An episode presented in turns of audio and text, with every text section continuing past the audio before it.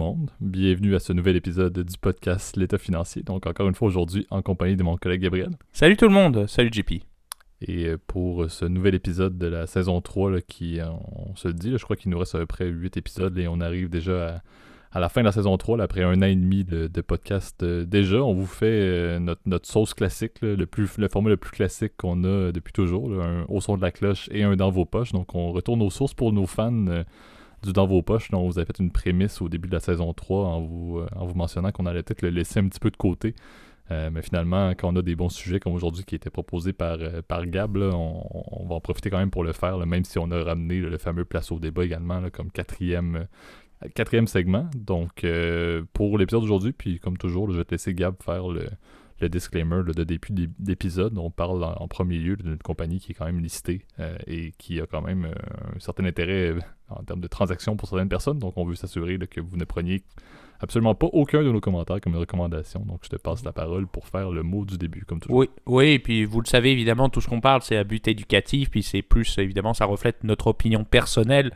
Il s'agit en aucun cas, évidemment, d'une recommandation officielle de placement.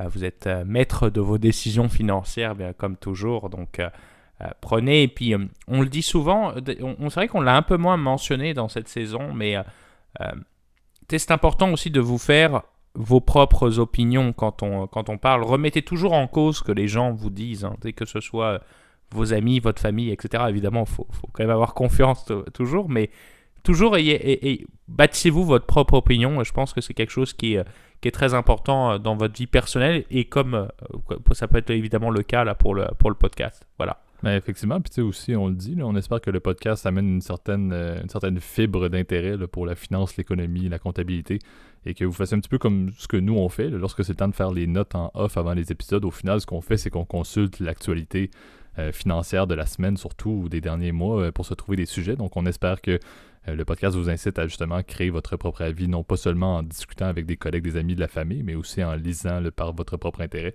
Il y a mhm. du super bon contenu, on peut se le dire, par des, euh, par des médias qui sont super bien reconnus.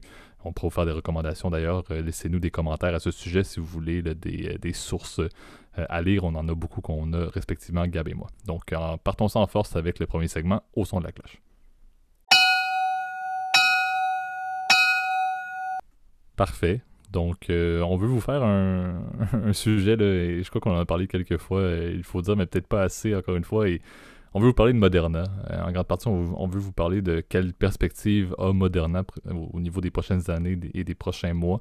avec une discussion que je vais aussi tourner un petit peu avec, avec, son concurrent direct qui est Pfizer. Fait qu'un peu voir l'état des forces pour les prochains mois, prochaines années.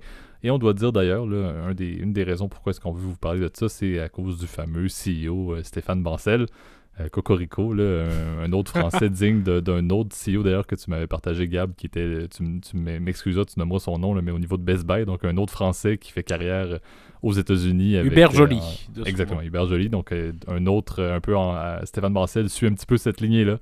Euh, des Français euh, qui amènent un accent absolument horrible, je dois le soulever, euh, dans des meetings d'analystes de, compagnies listées aux États-Unis. C'est très intéressant d'entendre un paquet de New-Yorkais et Stéphane Bancel qui commentent. J'avoue que je trouve ça assez intéressant. Mais tout ça pour dire que c'est un petit peu la fibre qui nous amène à en parler. Oui, Moderna est une compagnie, comme on avait mentionné, qui est un petit peu sortie de nulle part. En fait, qui est une compagnie qui a eu une croissance absolument phénoménale liée justement au vaccin de la COVID-19. On se le cachera pas et c'est encore le cas maintenant. Cette compagnie-là n'a pas forcément d'autres produits. Elle a une expertise liée au, type de vaccin avec euh, ARN messager. Donc ça, c'est ce qui était à la base de tout ça, qui, ce qui a permis justement à Moderna de se mettre dans le même bassin que le, duo Pfizer-BioNTech en grande partie également, en termes de leader mondial de la vaccination de masse mais ils n'ont pas grand-chose d'autre. Donc c'est un petit peu là où la, discussion peut être intéressante de voir mais qu'est-ce qui va se passer avec Moderna, avec Moderna pardon, pour les prochaines années, en sachant qu'ils ont un savoir scientifique très solide, en sachant, et ça je dois soulever, qu'ils ont un, CEO en Stéphane Bancel qui est un, homme qui a vraiment une, vision, je dois dire, quand même assez intéressante et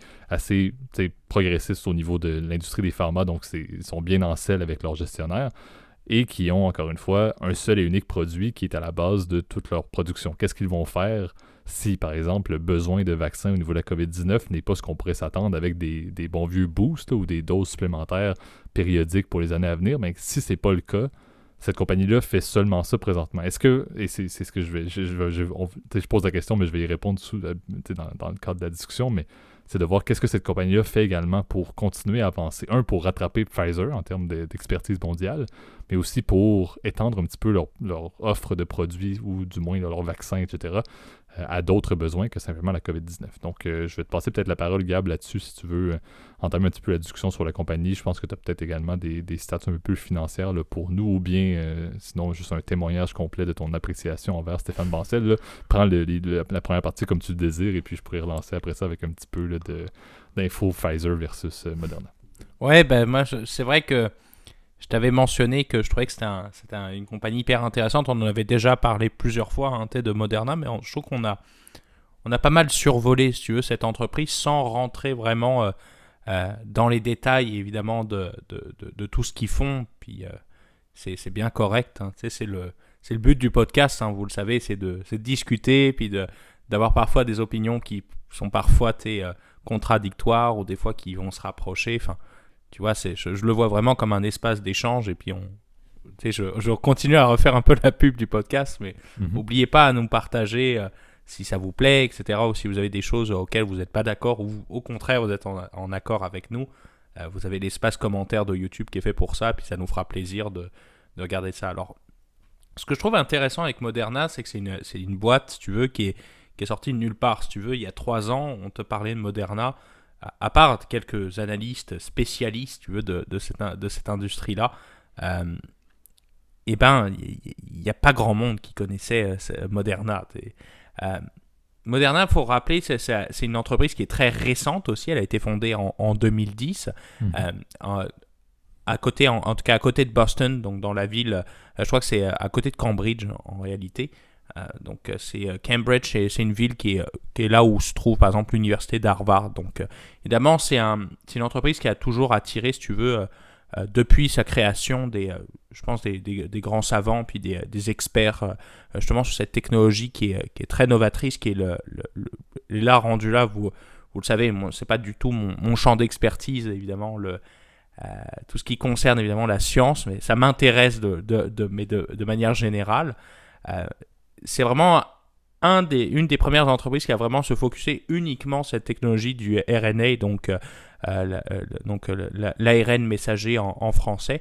Et d'ailleurs, leur nom, je te fais une, une révélation, en réalité, c'est mode RNA en réalité. Exact, d'où le ticker d'ailleurs qui est mRNA. Donc, j'avoue que c'est quand même assez, euh, assez significatif sur l'expertise qu'ils ont en tant que compagnie liée à l'ARN messager, effectivement. C'est, subtil, mais c'est assez évident aussi qu'ils veulent euh, se montrer comme étant le, leader mondial des euh, ARN messagers. Absolument, absolument. Et tu vois, ce que je trouve, ce que je trouve assez intéressant, c'est que Moderna a commencé, si tu veux, à, monter en termes, si tu veux, de qualité en fait, à partir de 2011, en fait, au, moment où ils ont, ils ont demandé, si tu veux, à, Bancel de rejoindre justement euh, cette compagnie-là.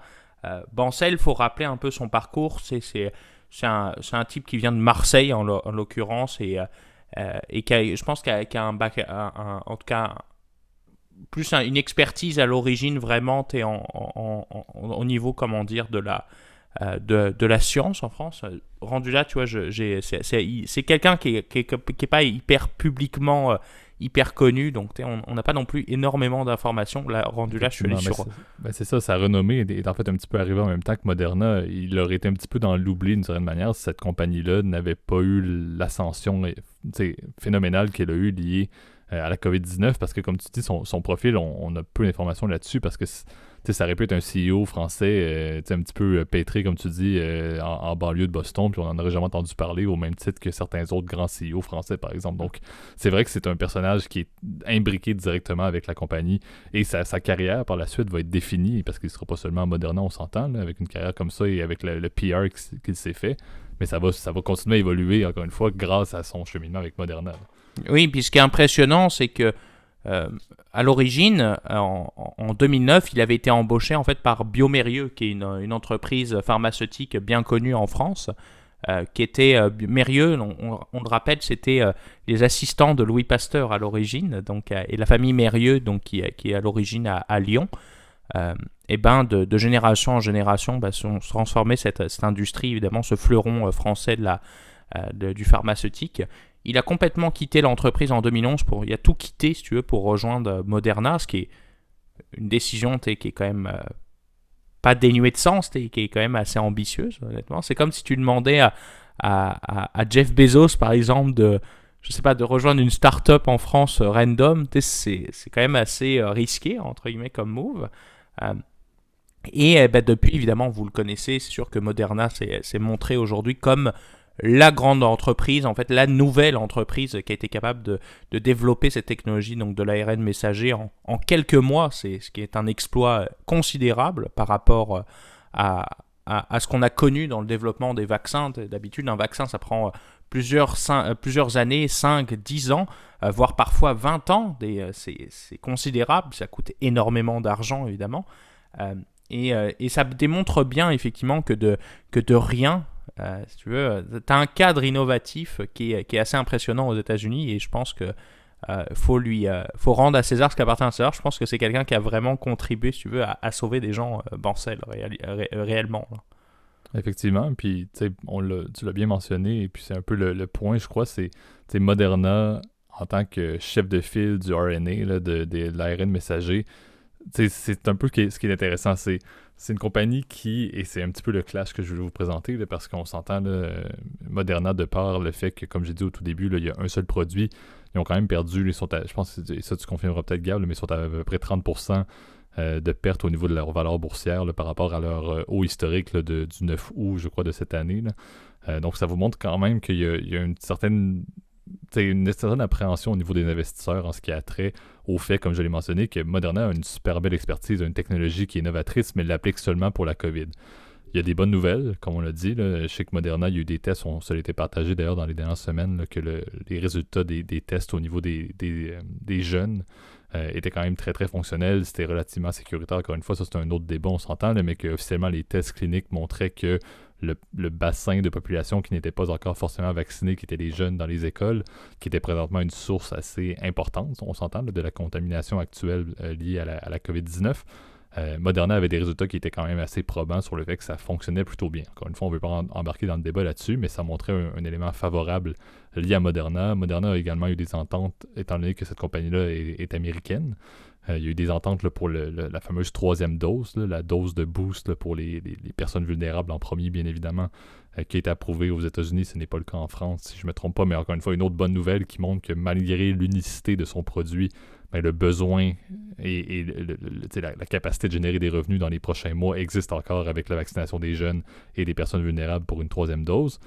Et également, comme on l'a dit, ben, il y a beaucoup de bonnes nouvelles également, entre autres l'acquisition, et en fait pas l'acquisition, mais la volonté euh, d'avoir un laboratoire de production au Canada. Ça a été annoncé il y a plusieurs mois ils veulent accroître leur capacité de production et c'est un petit peu le point que, Gab, je vais te, lancer la parole également là-dessus, mais c'est un petit peu l'élément clé dans pourquoi est-ce que Pfizer reste Pfizer la plus grande compagnie pharmaceutique mondiale au niveau des, et du moins au niveau des vaccins, même s'ils n'ont pas la même expertise en termes d'ARN messager, ben, ils ont une capacité de production. Pourquoi est-ce que, et même Bancel le disait lui-même, la première vague et, la, première, euh, la première batch de vaccins, la première et la deuxième dose, ça reste que Pfizer a été dominant.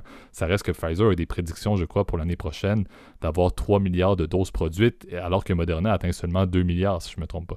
Donc, on arrive à un contexte où ben, Moderna voit exactement où est-ce qu'ils en sont. Ils ont un excellent produit, ils ont une excellente expertise, ils doivent trouver une manière de mieux le produire plus rapidement pour le besoin actuel sans pour autant réduire leur capacité de production pour d'autres besoins. je pourrais vous parler de quelques projets également que Moderna a. J'ai beaucoup lu sur Bancel, qui a été quand même, qui est un homme assez transparent également au niveau de sa compagnie et au niveau des projets. je dois dire, pour les, pharma qui sont basés sur les brevets et tout, j'avoue qu'il a, publié beaucoup d'informations euh, dans plusieurs médias, donc je pourrais vous partager ça par la suite. Mais on voit que ils ont bien compris où est-ce qu'ils se situent. Ils, ont, ils sont, je crois, Moderna un peu surpris de leur capacité d'être un peu le numéro 2 mondial de la vaccination liée à la COVID-19, mais sont bien conscients que ça prend plus de produits et ça prend plus de capacité de production et non juste de réorganiser nos pions au final de ceux qui développent des nouveaux produits vers la production de la COVID, pour le vaccin de la COVID-19, ça ne fonctionnerait pas. Donc, c'est bien de voir qu'il y a des chantiers qui sont mis en place dans des lieux clés comme le Canada qui, on s'entend, et je l'avais déjà dit, là,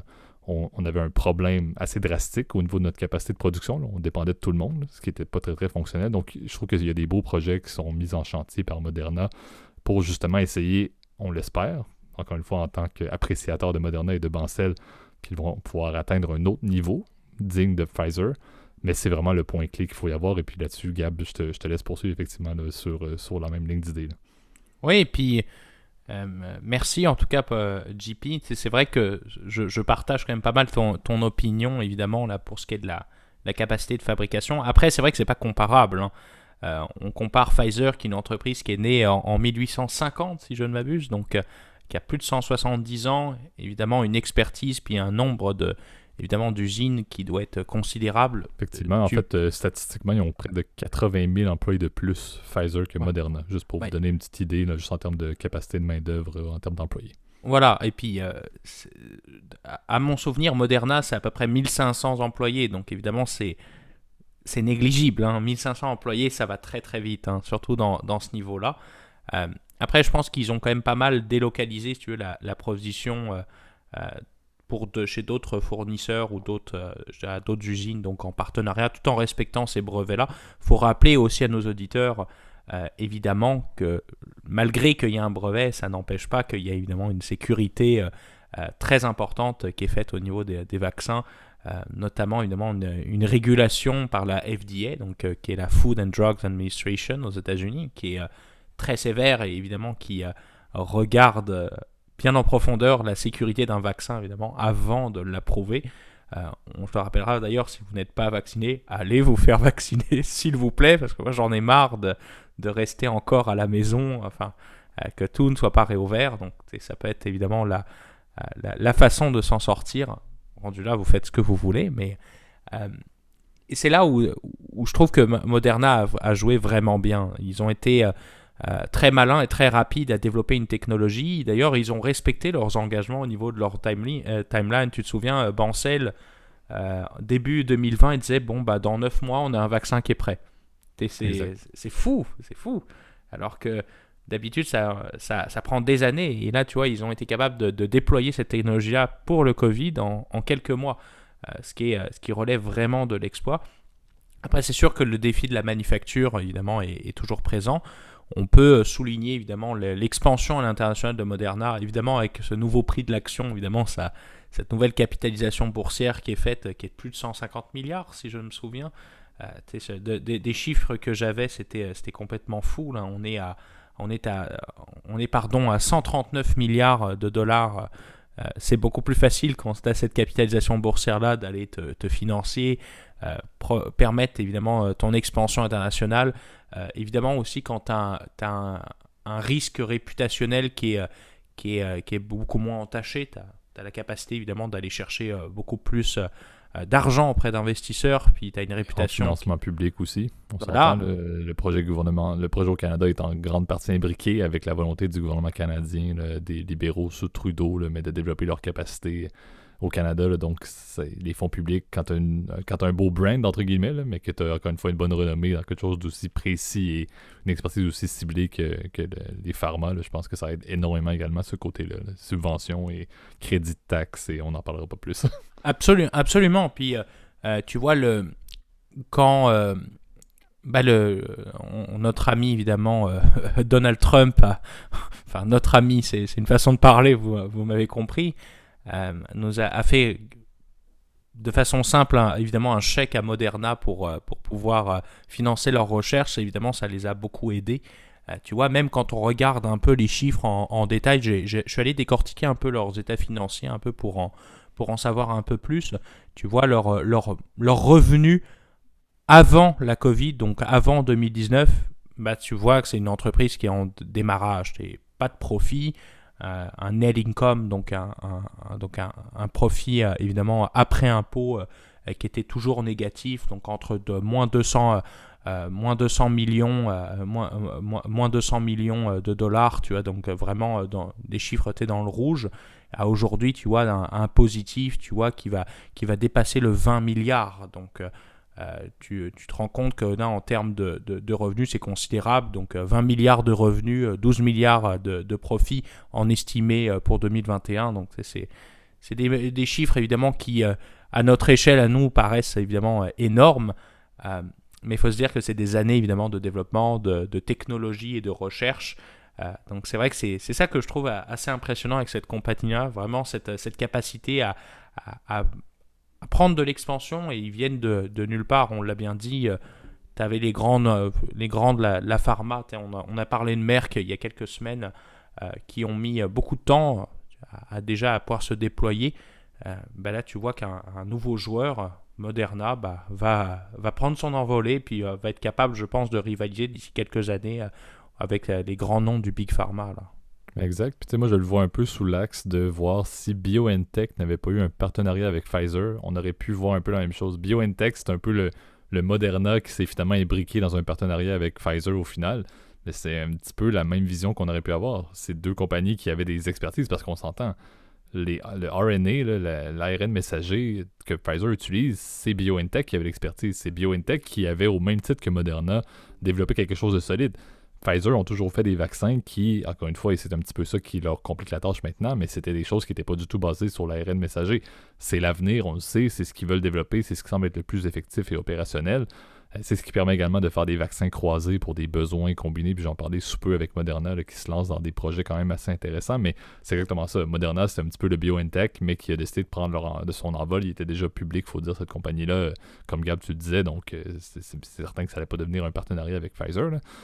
mais ça montre quand même assez bien le fait que des petites compagnies dans le monde des pharma, on le dit souvent, si un projet fonctionne, s'ils sont capables d'avoir la production, s'ils sont capables d'avoir l'autorisation liée à un produit, et qu'ils ont la capacité de le produire par la suite pour le vendre, ben, des compagnies peuvent effectivement partir d'absolument rien et devenir quelque chose. Comme à l'opposé, une compagnie peut être montée en grande pompe et au final, leur brevet ne fonctionne pas, leur produit ne tombe jamais sous, tablette ou dans les hôpitaux, peu importe, et cette compagnie-là euh, est vouée à, encore une fois, essayer de faire d'autres brevets éternellement avec un, presque un penny stock. Donc c'est là où c'est beau de voir que Moderna, effectivement, a réussi son coup et, comme tu l'as dit, avec ils s'en sortent, encore une fois, comme la majorité des compagnies pharmaceutiques liées à la COVID s'en sortent très bien liées à ce problème-là. on, va se dire les vraies affaires. Il y a plusieurs industries qui étaient affectées.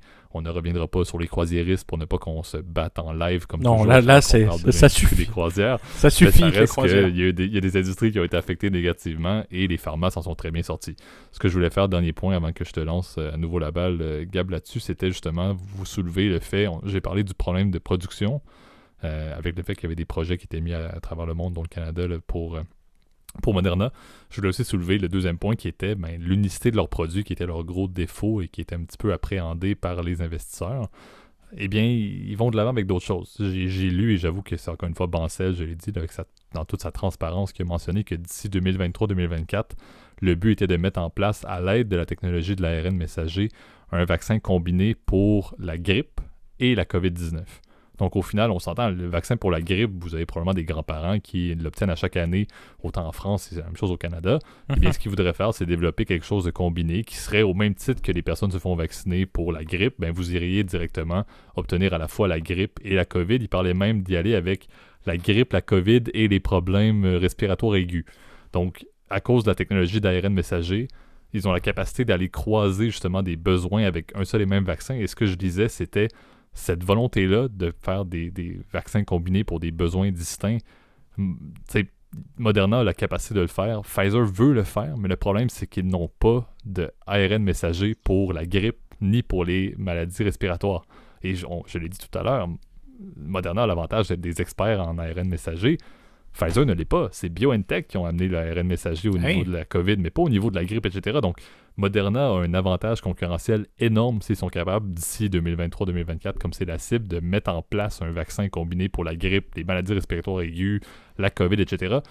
Pfizer n'a pas la capacité présentement. C'est pas du tout, encore une fois, dans les plans, et c'est là où j'ai vraiment un certain intérêt à voir qu'est-ce qui va arriver, pas tant dans les prochains mois, mais dans les prochaines années, d'ici 2023, 2024, 2025. Qu'est-ce qu'on va parler de cette relation-là? Est-ce qu'on va parler d'un clash de puissance entre Moderna et Pfizer, alors que moi, personnellement, présentement, assis sur ma chaise en train de faire un podcast, j'aurais jamais pensé que Moderna pourrait atteindre ça, mais en voyant les projets qui sont en place, et comme je l'ai dit, l'expertise également de Bancel et de toute l'équipe euh, au, Massachusetts, on dirait que the sky is the limit. Tant que cette compagnie-là continue à être sur les rails, tant que cette compagnie-là continue à avoir la faveur du public, la faveur du privé, la faveur des gouvernements, je me dis, il n'y a rien qui, qui, rien qui peut être mauvais. Et encore une fois, c'est une compagnie, c'est important de le soulever, une compagnie américaine. Et s'il y a bien un intérêt pour les Américains, c'est d'encourager, et on l'a vu avec Johnson Johnson, qui était euh, probablement le pire vaccin possible, mais qui a été euh, offert à des millions et des millions d'Américains. Ils vont être supportés Moderna par le gouvernement américain de manière continue pour toujours, tant qu'ils sont basés euh, aux États-Unis. Donc, encore une fois, je vois beaucoup ça comme étant sky's the limit pour cette compagnie-là. Ouais, et puis euh, pour, pour terminer, JP, euh, je, je, partage ton opinion encore une fois sur, euh, sur les, les, possibilités d'expansion de, de, Moderna. très intéressant, j'avais lu qu'effectivement aussi qu'ils voulaient potentiellement aller vers des, des, évidemment des technologies puis des maladies, donc de la prévention. C'est ça qui est cool avec l'approche l'approche du vaccin, c'est que tu préviens, c'est qu'au lieu d'utiliser des traitements qui sont souvent lourds, coûteux, euh, aussi qui endommage évidemment euh, grandement la vie d'un patient. Et je pense par exemple au, cancer et qui, euh, qui demande évidemment un traitement souvent en hormonaux ou en chimiothérapie, voire en radiothérapie. ça dépend évidemment des, des types de cancers qui sont évidemment très, évidemment, très lourdes et pour le patient très tu, tu vis pas de la même façon. On, le voit aussi par exemple quand des, es pour des patients par exemple qui sont sous dialyse, tu vois, où c'est très t'as pas de vie, tu es en, dehors évidemment de ton traitement. Donc c'est pour éviter, je pense que la prévention et l'approche de dire bon bah nous on préfère euh, prévenir au lieu que guérir, bah je pense que c'est une approche qui est, payante et qui est moins chère aussi en termes de, de, de coût général, en tout cas de, l'hôpital, parce que c'est une réflexion qui se pose de plus en plus, euh, surtout dans les systèmes de santé euh, gratuits, mais évidemment payés par le contribuable pour le coup. Mm-hmm. donc c'est vraiment des réflexions qui m'intéressent. Euh, Moderna a parlé par exemple du VIH, éventuellement d'aller euh, créer euh, avec de l'ARN messager, travailler pour traiter ce sale virus qui est le, VIH, mais aussi pour la grippe, donc tu l'as bien dit, aussi pour le cancer, etc. Donc c'est très, très volatile et puis c'est très flexible cette technologie-là et je pense que ça peut être très intéressant je suis persuadé qu'on va en entendre parler encore dans les 50 prochaines années pour le coup. Là, c'est euh, et je souhaite, euh, et, je pense que tout le monde souhaite que cette technologie-là, évidemment, euh, prospère et puis soit, soit fonctionnelle et soit fiable. Elle l'a déjà montré, je pense, avec les premiers résultats qu'on le voit avec, avec la Covid, avec des résultats hyper impressionnants, même sur des variants, tu vois, même après des mutations génétiques qui sont majeures. on a entendu parler du Delta, on avait très très peur du Delta il y a quelques semaines. on a l'impression que le Delta régresse partout parce que ce vaccin-là est efficace. Et euh, merci Pfizer, merci Moderna, vous avez fait un job incroyable. Et je pense qu'ils sont responsables évidemment d'avoir sauvé, épargné des millions de vies aujourd'hui euh, dans le monde. Donc, euh, Exactement. on vous laisse encore une fois faire votre avis sur le, clash entre, encore une fois, c'est là où c'est curieux, mais le clash entre la vie humaine et les revenus absolument fastidieux que les pharmacies mhm. se font. Il y a des personnes qui euh, encore une fois, cette vision-là, il faut dire, mais encore une fois, est-ce que c'est bien la santé, encore une fois, c'est la base de tout. Donc ce clash-là va rester, encore une fois, peu importe votre opinion, on la respecte bien évidemment, mais c'est certain que c'est un oligopole que les pharmaceutiques mondiales, en termes du moins de vaccins, si on doit le dire.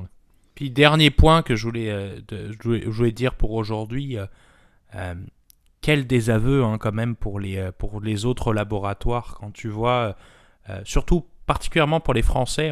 On, aurait pensé que euh, Pasteur et Sanofi, qui étaient quand même des leaders mondiaux du, pharmaceutique, auraient été capables de développer quelque chose. Euh, peut-être pas avec de l'ARN messager. C'est vrai que la technologie ARN messager est nouvelle. On la connaît encore assez mal. Euh, par exemple, avec des vaccins dits traditionnels où on t'injecte réellement le virus, puis on tu produis des anticorps, en fait, comme c'est un peu le principe de la vaccination. Rendu là, je vais pas trop dans les détails parce qu'il y a l'histoire de protéines, etc. J'ai un peu lu là-dessus sans vraiment trop comprendre, évidemment, comment ça, ça fonctionne en, pratique. Euh, mais euh, quel désaveu. C'est là où tu vois que c'est malheureux, mais il n'y a que en, aux États-Unis, puis dans quelques pays, par exemple l'Allemagne qui a beaucoup investi, tu veux, dans la recherche, qui a investi euh, deux fois plus au niveau de son pourcentage de son PIB que la France dans la recherche bah, tu vois qu'on est, on est largué. Quoi. on n'a pas, on pas, été capable d'investir alors qu'on a l'infra, euh, on a probablement l'expertise, mais les, les, savants ne veulent pas. Et puis il n'y a pas assez d'argent, si tu veux, pour, euh, pour développer euh, des, des, technologies aussi rapidement. Il n'y a pas assez de profitabilité aussi. Parce que les Américains, c'est vrai que comme les vaccins et toutes les et les médicaments pardon, sont beaucoup plus chers aussi dans leur pays. on ne rentrera pas dans le jeu évidemment des assurances, etc., du système de santé américain qui est, qui est un bordel sans nom, pardon pour le, pour le, pour le langage châtié. mais tu ne fais pas d'argent en Europe. Donc tu ne peux pas développer des, médicaments. On, a pensé en France, on a, on a un culte, si tu veux, du, du tout générique qui fait que aujourd'hui, les, les, biopharmaceutiques ne peuvent pas investir en France parce que ce n'est pas rentable. Tu ne fais pas de profit. Et donc c'est des réflexions, je pense, qu'on va se poser dans les prochaines années. Le fait qu'un qu'un type euh, aussi brillant qui soit comme Bancel décide de tout quitter pour aller aux États-Unis, bah, franchement, c'est quelque chose, il faut se poser des questions et comment on va agir, bah, là, rendu là, ça, c'est aux décideurs politiques de, le décider. Effectivement, mais c'est un, une bonne manière, effectivement, de, clôturer ce, premier segment-là. Euh, donc, on va, moi, j'ai absolument rien d'autre à rajouter, effectivement, qu'on espère en reparler de, de cette compagnie-là, encore une fois. Là, euh, dans les prochains mois ou prochaines années. on verra, le podcast n'est pas à, son, sa dernière publication, donc vous risquez d'en réentendre parler. Euh, on espère effectivement, comme toujours, que tout le monde, du moins pour un petit segment COVID, que tout le monde se porte bien. Et comme Gab, tu l'as dit, que vous prenez des décisions adéquates pour votre volonté, mais également pour la volonté de la société. Donc, ça clôture le premier segment. Passons maintenant au deuxième segment. Encore une fois, on l'a dit, on vous fait un dans vos poches pour la première fois depuis un petit moment. Parfait. Donc, euh, le sujet, euh, comme j'ai dit au tout début, c'est Gab euh, qui l'a proposé. super intéressant d'en discuter. C'est également quelque chose d'assez cohérent avec les, périodes actuelles. Il y a beaucoup de publications de résultats, on s'entend, c'est des, des, trimestriels pour la majorité, mais ça reste quand même que c'est intéressant pour ceux qui veulent du matériel et on le disait, qui ont l'intérêt pour lire là-dessus. ben, vous avez beaucoup probablement de, potentiel d'aller regarder ce qu'on va parler aujourd'hui et de l'appliquer exactement dans des résultats trimestriels, par exemple, euh, ou dans des résultats annuels, bien évidemment, de certaines compagnies. On veut parler de dividendes versus rachat d'actions. Euh, j'avoue que c'est une opposition et un clash quand même assez intéressant avec des, divergences qui sont quand même assez, assez minimes, mais très cohérentes, entre autres sur une partie fiscale. Donc ça, je vais te laisser, Gab. je sais que tu es, un, adepte de cette partie-là. Je vais te laisser peut-être euh, faire, euh, faire cette, euh, cette introduction-là également au courant du segment. mais je te passe là-bas tout de suite pour, pour parler de ces deux options-là qui sont encore une fois dans les mains des compagnies qui ont un petit peu la capacité pour, et on va faire la différence entre une startup et un blue chip, mais pour les compagnies qui en ont les moyens et qui ont la capacité avec des résultats qui, qui, ne vont pas réinvestir. mais qu'est-ce qu'ils peuvent faire avec ça, dividendes ou rachat d'actions? Qu'est-ce que tu qu'est-ce que tu as ajouté et peut-être faire une petite introduction des deux là, avant de, d'entamer avec le, ce, que, selon moi, je crois, tu as quand même une, un intérêt supplémentaire pour l'un des deux. Oui, bah, merci JP. Puis, euh, c'est une bonne question et moi, je, voulais en parler aujourd'hui parce que c'est un sujet que je trouve particulièrement intéressant. Euh, pour être tout à fait transparent avec toi, JP, c'est que c'est un sujet que j'ai vu il y a quelques semaines en, cours, enfin revu parce qu'évidemment je, je, connais ça, enfin en tout cas je le souhaite. Euh, sinon, je ne vais pas avoir la note de passage, mais enfin, je, pense quand même avoir, euh, avoir quand même suffisamment de, de, de, grains à moudre, en tout cas sur ce sujet-là. Euh, ce qui est intéressant, en fait, bon, de manière générale, quand une entreprise elle fait, du bénéfice, donc c'est-à-dire que ses revenus, et puis ensuite elle, est payée ses dépenses, bah, elle se retrouve avec un profit. Évidemment, il y a une portion pour les impôts, là on rentre pas trop dans les détails.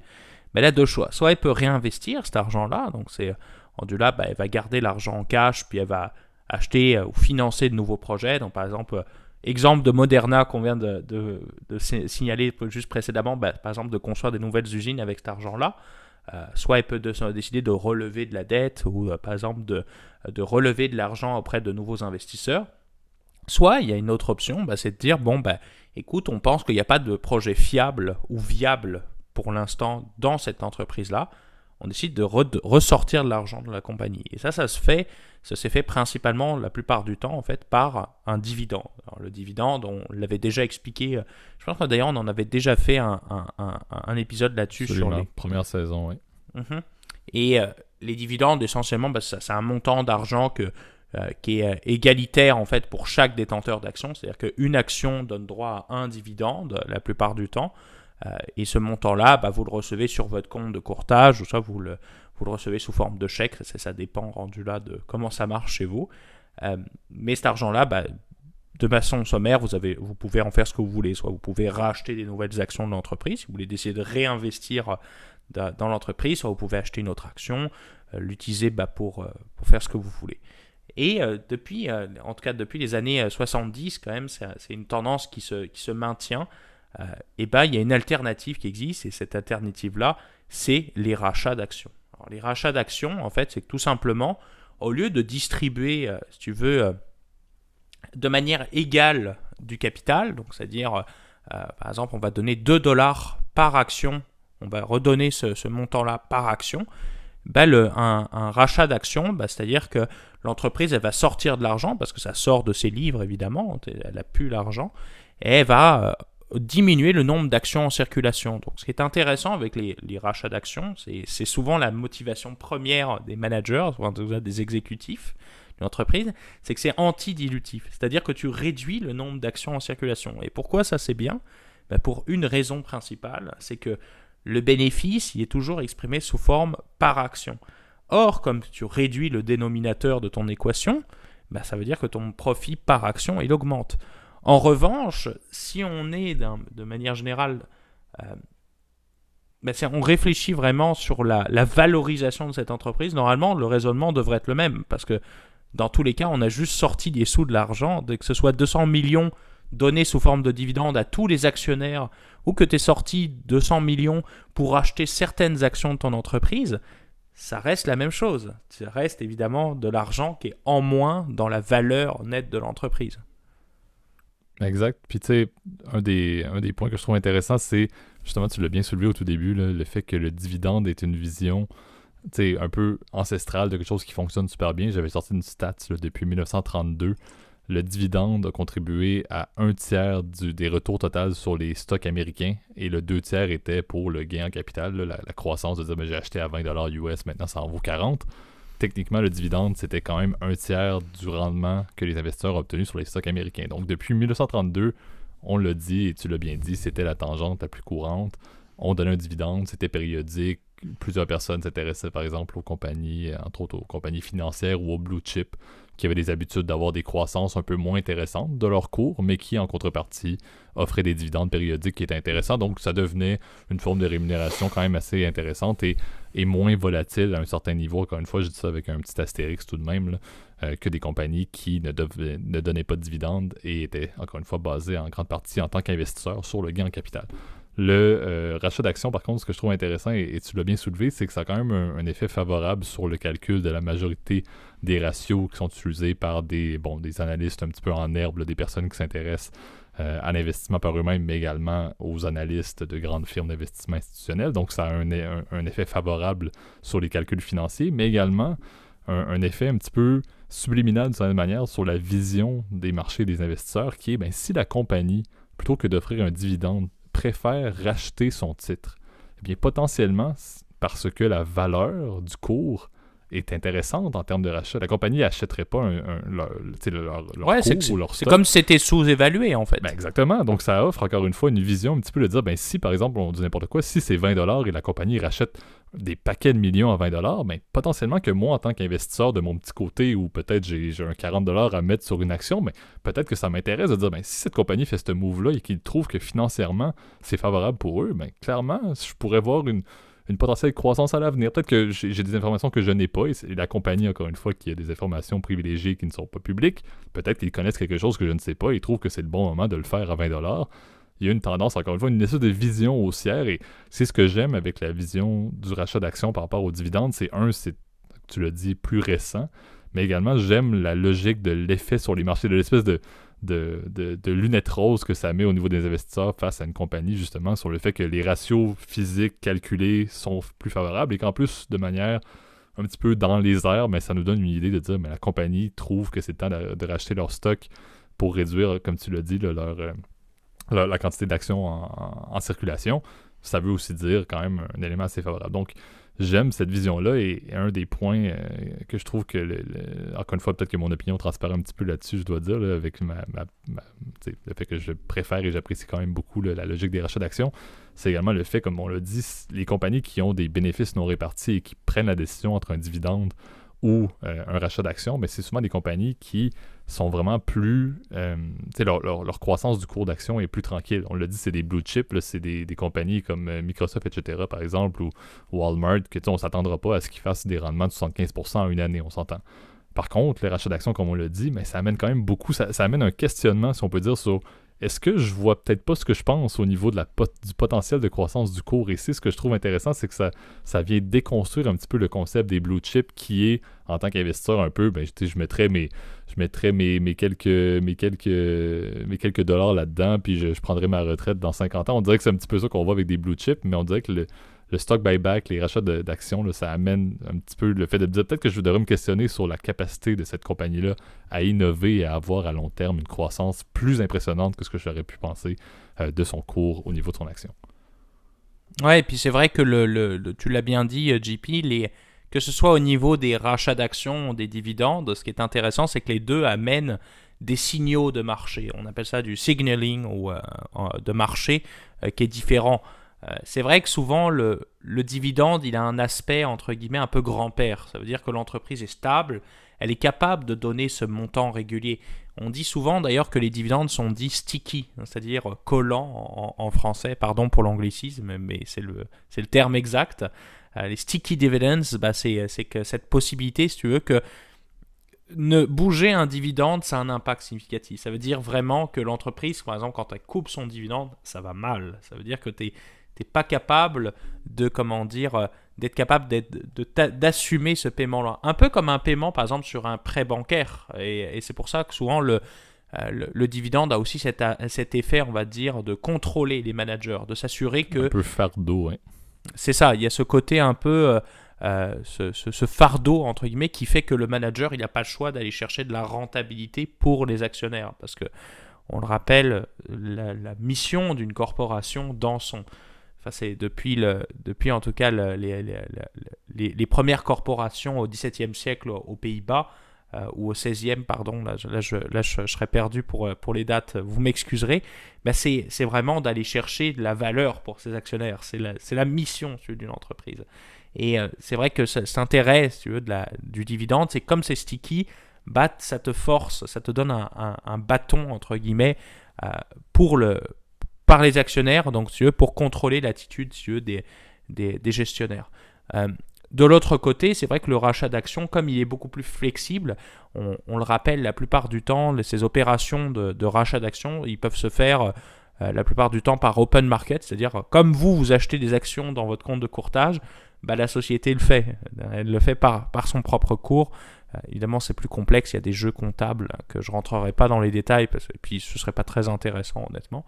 Euh, et euh, qui fait que, bah, tu vois, tu peux le faire en quelques minutes, c'est facile, euh, c'est flexible, c'est-à-dire à part avoir une autorisation par le conseil d'administration pour une certaine quantité maximale dans une année, bah, ils ont besoin de rien faire. C'est très facile, ils peuvent le faire à n'importe quel moment et c'est flexible, c'est-à-dire que si jamais vous n'avez plus envie de les racheter, l'entreprise elle, elle, a, elle plus assez de liquidité par exemple, elle ne peut, elle peut annuler ça. Alors que le dividende, tu n'as pas le choix de le verser. Et c'est vrai que si tu l'annules, ça fait très mauvaise presse. Hein. Donc euh, c'est intéressant. Autre avantage, je dirais, du rachat d'actions, euh, c'est vrai que le rachat d'actions est flexible. C'est-à-dire que si vous êtes un actionnaire qui souhaitait euh, se divestir de cette entreprise-là, donc c'est-à-dire quitter en vendant votre action euh, bah, du marché, en tout cas pour cette entreprise-là, bah, vous le faites avec la compagnie. C'est comme si vous euh, tradiez avec un autre investisseur, sauf que c'est la compagnie. Donc c'est pour ça qu'on dit que c'est sélectif, alors que le dividende, tout le monde est établi au même, au même rang. Tu n'as pas, pas ce côté un peu euh, de préférence d'investisseur qu'on peut avoir avec le rachat d'actions. C'est un autre avantage. Dernier, puis je pense que c'est le plus important, je pense qu'on pourra passer un peu plus de temps là-dessus, JP, parce que ça a été une des motivations qui a fait euh, qu'aujourd'hui les rachats d'actions sont de plus en plus importants, tu vois. Euh, aujourd'hui, c'est quasiment la moitié des corporations du S&P 500 qui donnent des rachats d'actions, alors que dans les années 80, tu vois, c'était aux alentours des 25 à 30%, contre les dividendes qui, eux, ont vraiment baissé. avant, c'était environ 80% des, des, firmes du S&P 500 qui ont versé. Aujourd'hui, c'est environ 50%, et il y a eu un creux à, euh, en fait, avant la réforme fiscale, et tu vois, j'en jette un mot, euh, dans les années 2000 sous Bush, euh, où c'était baissé à, plus, à un peu moins de 30%. Donc, tu vois, c'est, une tendance qui se, qui se maintient. Et donc, on en a dit déjà un mot. C'est vrai que c'est la fiscalité, je pense, qui est le, souvent le, l'échelon qui va être important. Exact, c'est le point de distinction principal pour les investisseurs, encore une fois. Et c'est en fait, je crois qu'il n'y aura pas beaucoup de grandes surprises dans la manière dont on va l'introduire maintenant, parce que si vous avez bien suivi les dernières minutes, c'est assez cohérent avec le fait que ben, la manière dont un dividende, et encore une fois, on n'entendra pas une discussion avec les différents comptes d'investissement avec des avantages fiscaux, parce que c'est pas pareil d'un pays à l'autre, vous le savez. Officiellement, un dividende qui serait versé, ben, c'est une forme de rémunération et encore une fois, la fiscalité fonctionne comme étant un revenu de dividende. En contrepartie, comme on l'a dit, si je suis quelqu'un qui obtient un, bénéfice lié à un rachat d'actions, mais c'est le fait qu'à terme, comme on l'a dit, dans le temps, eh bien, cette, cette, action-là de la compagnie va faire en sorte que le cours et la valeur de mes actions que je détiens va augmenter. Donc, d'un côté, on a les revenus de dividendes, que c'est bien clair, c'est un dividende, je suis imposé sur ce dividende-là. Et alors que de l'autre côté, ben, c'est seulement le gain en capital. Au final, c'est un ajout dans le gain en capital que j'ai eu pour l'instant au niveau de la compagnie qui va se refléter dans ma détention euh, de ces titres-là. Encore une fois, comme on l'a dit, c'est, c'est assez simple. Encore une fois, lequel est le plus favorable, tout dépend encore une fois de la fiscalité de chacun des pays. Il y a une tendance que je te laisser, Gab, peut-être euh, mentionner au niveau de l'intérêt entre un revenu de dividende et un gain en capital, bien évidemment en termes d'investissement euh, d'actifs. par contre, c'est certain que d'un côté comme de l'autre, ce qui est pertinent de se souvenir, c'est que ça reste qu'il y a quand même un avantage fiscal qui, qui en déduit des deux côtés. Donc ça reste, et c'est le point clé, ça reste que c'est un avantage, peu importe le format pour les investisseurs.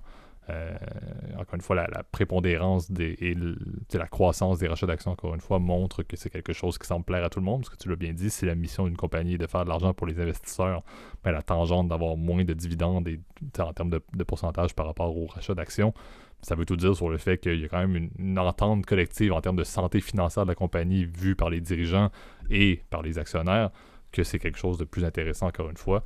Moi, j'abonde un peu dans ce même sens-là encore une fois et je crois que c'était assez clair également de mon côté. Oui, puis euh, en fait, la principale différence, en fait, c'est euh, au niveau du, comment dire, du, du dividende, c'est c'est souvent dans la plupart des systèmes fiscaux, par exemple canadiens, le dividende est traité comme un revenu ordinaire. Tu veux. Donc c'est imposé au taux marginal d'imposition, c'est-à-dire votre taux de votre tranche, en fait, sommairement. Euh, donc c'est, cher. D'autant plus que le dividende, il a déjà été taxé une première fois dans les revenus de l'entreprise, parce que on n'oublie pas, mais l'entreprise elle paye évidemment un impôt sur les sociétés. Donc vous payez comme deux fois des impôts, euh, sauf que vous ne le voyez pas, mais vous le payez quand même. Donc si tu veux c'est un, des gros problèmes, du, euh, en tout cas du, euh, dividende. Euh, alors qu'en rachat d'actions, ben, comme il s'agit d'une vente et donc d'un gain en capital, le gain en capital, il est traité différemment. Souvent, il est traité même à un taux d'imposition qui est moins cher, pour une raison simple, c'est que les, gouvernements, ce qu'ils veulent, c'est que les entreprises réinvestissent, tu veux, produisent de la croissance. Donc c'est pour ça que le dividende, comme c'est on sort de l'argent puis on laisse tomber, souvent il est un peu moins intéressant fiscalement. Encore une fois, ça dépend des pays. C'est vrai qu'il y a une tendance à l'harmonisation euh, fiscale. Maintenant, aujourd'hui, avec la plupart des conventions internationales et puis des conventions fiscales, euh, les Américains ont quand même une, règle qui est, assez intéressante, c'est que effectivement le, gain en capital jusqu'à très récemment, en fait, euh, en fait, jusque dans les années 2000 aux États-Unis, était vraiment hyper intéressant. C'est la raison pour laquelle les, les stock buybacks, donc les rachats d'actions, sont devenus aussi populaires. Euh, versus les dividendes qui étaient traités comme du revenu ordinaire. Donc tu ne payais que 20% d'impôts versus 32 euh, et des poussières aux, États-Unis. C'est plus le cas. Aujourd'hui, la plupart des revenus de, capital, par exemple aux États-Unis et en, France, qui est un excellent exemple, ils sont traités effectivement avec une flat tax, donc avec une imposition unique ce qui est intéressant aussi en France, c'est que, alors du là, on ne va pas rentrer trop dans les détails, mais vous avez le choix du barème. C'est que si vous préférez payer l'impôt sur votre tranche marginale, votre taux marginal d'imposition, vous le pouvez, ou soit décider de payer la flat tax. Donc, tu vois, c'est la flat tax, c'est vraiment comme l'impôt euh, maximal qui peut être chargé sur, sur tes revenus de, d'investissement. Donc, euh, c'est vrai que la pertinence, tu veux, des deux est devenue un peu moins intéressante. Euh, enfin, en tout cas, la, différence est un peu moins notoire depuis que maintenant les règles fiscales ont tendance à, s'harmoniser parce que les gouvernements et les décideurs politiques sont au courant que maintenant les, les compagnies euh, versaient un peu plus de stock buyback à l'époque juste pour, pour faire plaisir aux investisseurs parce que c'était c'était plus avantageux fiscalement. Fiscalement, oui. Exact. Après, ça dépend aussi, et là, rendu là, c'est, on pourrait en parler pendant des heures, mais les investisseurs institutionnels ne payent pas d'impôts, par exemple, sur les dividendes. Donc, quand vous avez une entreprise qui est très concentrée avec des investisseurs institutionnels, souvent, ils préféreront avoir un dividende, par exemple, un dividende spécial, au lieu d'avoir un rachat d'actions qui, lui, pour le coup, va entraîner des conséquences fiscales. Je ne veux pas perdre tout le monde parce que c'est vrai que c'est un peu c'est un sujet complexe, mais je pense qu'il méritait d'être d'être souligné en tout cas. D'être soumis, puis encore une fois, ça, ça, respecte absolument ce que tu mentionnais sur la mission d'une corporation qui est d'enrichir les investisseurs. Donc est-ce qu'on est étonnant qu'il y ait un peu un jeu de coulisses à choisir entre un stock buyback et des dividendes pour favoriser encore une fois les poches du bassin d'investisseurs? Et comme tu l'as dit, est-ce que c'est en majorité des petits investisseurs ou des investisseurs institutionnels? Ça ne surprend personne, selon moi, qui est à l'écoute du podcast présentement.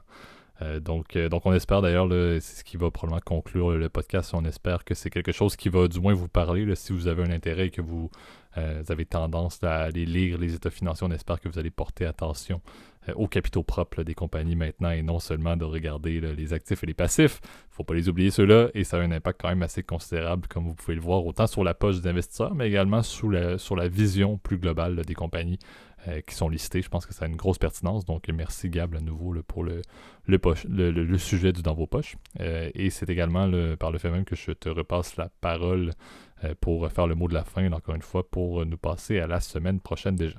Oui, et puis n'oubliez pas évidemment de partager notre podcast si ça vous a plu, à liker évidemment la vidéo sur YouTube et de mettre un commentaire si vous souhaitez nous partager vos opinions ou, vos, en tout cas vos commentaires, suggestions. Vous le savez, on les lit tous et on répond à tous les commentaires. Vraiment, j'y tiens, c'est hyper important. Euh, vous le savez, au niveau des plateformes de podcast audio, on est disponible sur toutes les plateformes Apple Podcast, Spotify, euh, Google Podcast, etc. Je me souviens plus de toutes parce qu'il y en a beaucoup, mais normalement. Overcast, effectivement. Mais, encore une fois, je crois que pour la majorité de l'auditoire, c'est Apple Podcast de l'autre côté de l'Atlantique et Spotify pour le Canada et les États-Unis.